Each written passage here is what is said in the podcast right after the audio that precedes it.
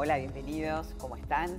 Vamos a hablar de los hombros porque mucha gente padece de dolor de hombro o dificultades en movimiento, entonces por eso invitamos a la licenciada Sandra Fugazot, ella es especialista en este tema, porque digo, obviamente pertenece al consultorio del doctor Julio Tarabini, trabajan en equipo, traumatólogo, pero la especialidad de Sandra justamente es el movimiento, mm. ¿verdad? Y a raíz de que estábamos hablando de hombro con Julio, eh, mucha gente nos preguntó, bueno, pero ¿cuáles son los momentos adecuados? ¿Qué hacer y qué no hacer? ¿Se puede mejorar? Porque a veces este, el, mal uso de nuestro cuerpo nos lleva justamente a generar problemas, ¿no? Exacto. Bueno, buenos días para todos. Eh, está, bueno también identificar que todos los problemas o, las, causas que tiene a veces el hombro eh, en, este momento tienen que ver con algo que pasó hace muchos años y que fue la evolución del hombre, la evolución antropológica del hombre cuando hace más de 3 millones de años pasamos de ser simios a, estar en cuadrupedia, a levantarnos y estar en la bipedestación, algunos cambios biomecánicos en los hombros hicieron que eh, estructuras eh, que estaban capacitadas para estar en cuatro patas eh, tuvieran que modificarse para estar en, la bipedestación. Entonces ahí empezaron a aparecer algunos problemas. Digamos que el hombro tiene movimientos súper complejos, mucho más. O sea, uno piensa cómo se mueve la rodilla y cómo se mueve el hombro, y el hombro es mucho más complejo. Todo lo que es de los hombros para abajo va a estar como más protegido que de lo que es los hombros para arriba. Digo, eso desde, desde el punto de vista eh, de lo que hacemos todos los días es muy práctico porque no, eh, lo tiene, lo tiene como, como habituado, ¿no? Y aparte, en la vida diaria, el hombro lo usás, el brazo, la mano, son las herramientas que tenemos, porque con los pies caminamos, nos trasladamos, pero para todo, para agarrar cosas. ya no estoy hablando de hacer un deporte extremo ni así, eh, de, jugar algo que necesitemos usar los brazos o, como habíamos hablado del manguito rotador, ¿no? que puede ser para el vóley, para el básquet, para diferentes disciplinas. Eh, estoy hablando de la vida diaria. Exacto. Exacto, el manguito rotador, que es, es, como el estabilizador del hombro más profundo, es el primero que sufre cuando uno se para, ¿no? Y empieza a generar eso que vos decís, esos deportes de, esas actividades que son de impacto, no solo de deporte, porque tiene que ver también con, todo lo que hacemos en el día. Por ejemplo, en la casa, digo, tratar de, que todos los lugares donde vamos habitualmente, ya sea en la biblioteca, en, la cocina, la señora que está en la casa, eh, en los placares, que, la ropa y las cosas que usamos todos los días siempre esté del hombro para abajo. ¿Sí? Del hombro para abajo significa que lo que yo voy a sacar, si voy a sacar la yerba, el azúcar, eh, la, taza para la leche, esté en mm. un lugar donde yo diariamente y repetidas meses puedo hacerlo durante el día, durante el, correr de los días, sin que eso me genere una agresión. ¿Qué consejos nos pueden dar? ¿Qué podemos aplicar en la vida diaria para mejorar este, el, hombro, el movimiento o para recuperar el movimiento. Inclusive aquellas personas que tienen que someterse a una cirugía, hacer una preparación previa, ¿no? Exacto, también, también es importante. Entonces, como para, para ir capaz que comparte con esto que me preguntas, si estamos en el gimnasio, tener en cuenta que todo lo que sea palanca corta y viéndonos los codos, es la situación protegida del hombro. ¿Sí? con un poquito de inclinación hacia adelante, todo lo que sea en esta posición va a estar facilitado y nos va a permitir de que ese músculo trabaje con la máxima intensidad protegido, ¿sí?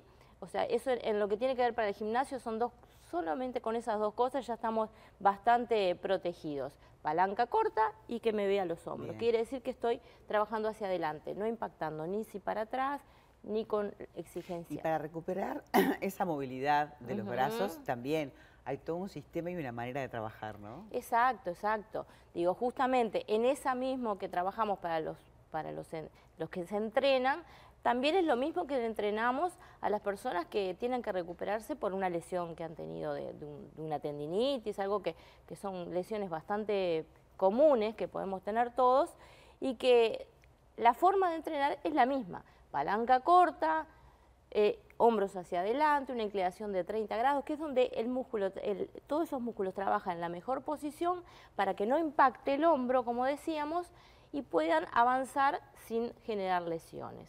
¿sí? Entonces, en lo que tiene que ver, si por ejemplo estoy con alguna dolencia, no quiere decir de que si tengo una tendinitis o tengo algún dolor en el hombro, no puedo entrenar, al contrario. Muchas veces el entrenar me permite que esa articulación esté más estable. Más Músculos igual, rotos, medianamente rotos, que no son quirúrgicos, tienen que entrenar de una manera protegida para que puedan avanzar, digamos, en, en, la vida diaria con una funcionalidad es normal. Que el músculo sostiene y protege. Pero hay que, hay que hacer un buen uso. Por eso a mí me encanta entrar al gimnasio que tiene Sandra, donde te indica este, los movimientos, movimientos eh, adecuados y recuperar el movimiento, porque en definitiva uno tiene que sentirse autónomo, ¿no? Exacto, exacto. Y en lo que tiene que ver con eso, justamente, ¿no? El, tema de, tratar de que, de que todo eso que hacemos esté en una situación facilitada para poder entrenar más y mejorar la función.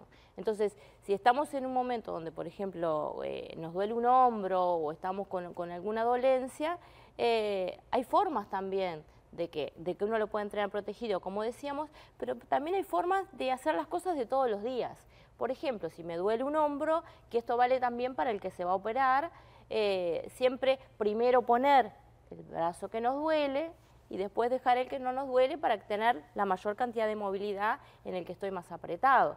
Cuando lo voy a sacar es al revés saco primero el que no me duele y después voy a sacar el que me duele. Vestirte, porque uno piensa a la hora de vestirte que lo haces todos los días. Claro, vos necesitas, este, y no vas a estarle pidiendo a la gente que te ayude, tenés que justamente para sentirte autónomo. Exacto. Y después también la recuperación, si, si, si, si el dolor y la inflamación baja o si la, la poscirugía también es todo un tratamiento especial. Exacto, exacto. Esto mismo que pasa con el paciente que puede tener lesiones en el hombro, que son la mayoría de las personas, y que se tienen que cuidar para recuperarse, también le pasa al que se tiene que operar. Entonces, ahí también nosotros hacemos como, como una, así como hacemos una preparación del parto, que es, es bastante más común saber que uno va a prepararse para, para, para, esa etapa nueva de la vida, si uno se tiene que operar del hombro, también hay un montón de cosas que uno tiene que aprender, desde cómo estar con el cabestillo, desde cómo higienizarse, por ejemplo, digo, e, e, está bueno, digo, si uno se va a operar, seguramente el cirujano que, lo, que, que, le dice lo que el día que lo va a operar y todo, a veces hay información que no le da, pero se dice que comprate un cabecillo y nada más que eso, eh, está bueno capaz que unos días antes empezarlo a usar, eh, empezar a vivenciar qué significa estar con un brazo menos, no siempre es lo mismo el brazo que es el hábil que el brazo que es el no hábil, entonces digo, estar como unos días entrenando eso que me va a pasar cuando esté dolorida o cuando esté posoperatoria, me va como a dar esas certezas de cómo se siente estar en esta posición. Y no le damos información nueva al cerebro y a, lo que nos está pasando después de la cirugía, que vamos a tener otras cosas que, que Se suma toda la ansiedad. Vamos a tener que sumar otras cosas. Entonces hay cosas que ya sabemos, ya sabemos cómo se pone el cabestrillo, ya sabemos cómo, cómo manejarnos con una mano, si tenemos un niño en la casa, si queremos cocinar, todo lo que queremos hacer no es lo mismo si es el derecho, si es el izquierdo, si, tenemos que trabajar.